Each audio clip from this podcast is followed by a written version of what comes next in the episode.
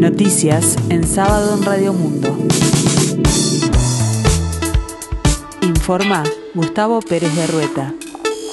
El tiempo se presenta fresco aquí en el sur y área metropolitana, el cielo nuboso, 17 grados la temperatura, 67% el índice de humedad.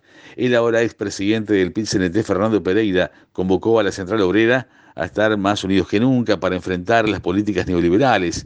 A esta hora transcurre el decimocuarto Congreso de la Central Sindical que discutirá temas de organización y también de programa. Pereira renunció formalmente porque es uno de los candidatos a la presidencia del Frente Amplio aseguró que el movimiento sindical no precisa de ningún dirigente para seguir adelante.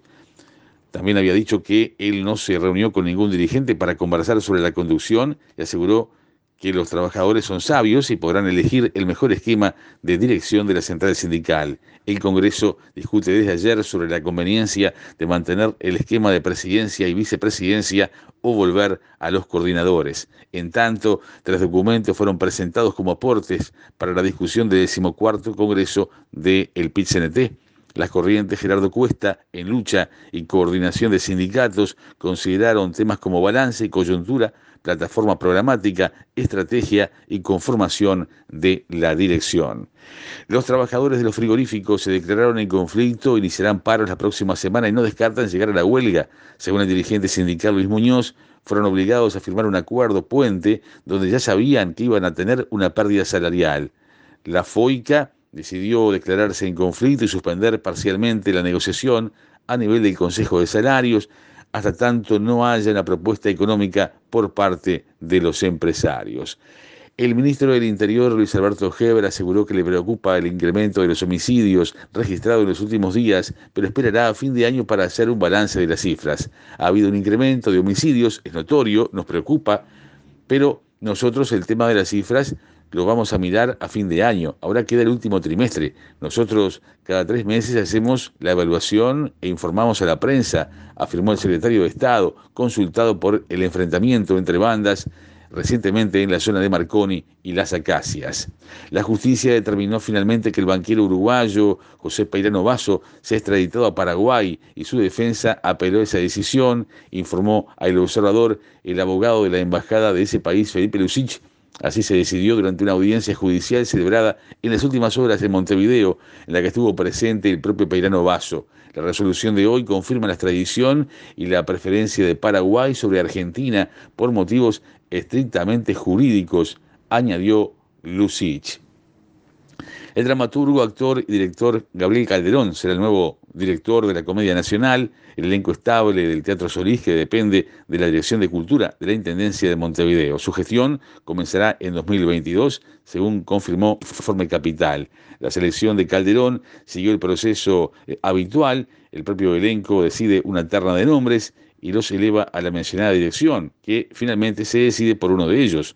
Sucederá a Mario Ferreira, elegido en el año 2016.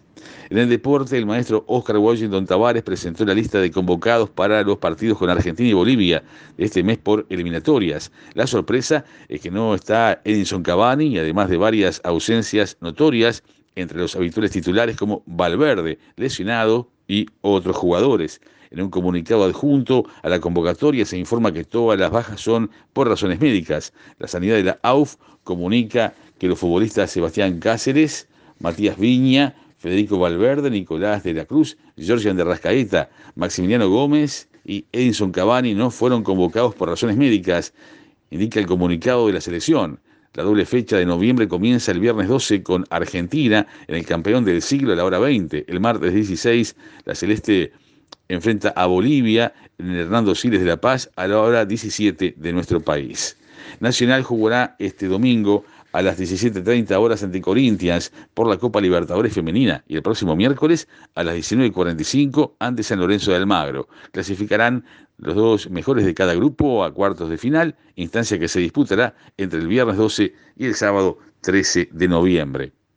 En la escena internacional, los obispos de Francia reconocieron la dimensión sistemática de los abusos a fieles una comisión independiente estimó en más de 216.000 por parte de sacerdotes y un total de 300.000 si se tienen en cuenta los cometidos por laicos. Esta responsabilidad implica un deber de justicia y reparación, dijo el presidente de la Conferencia Episcopal Francesa, Eric de Molins Beaufort, quien afirmó que estas agresiones fueron posibles gracias a un contexto general, modo de funcionamiento, mentalidades y prácticas dentro de la iglesia.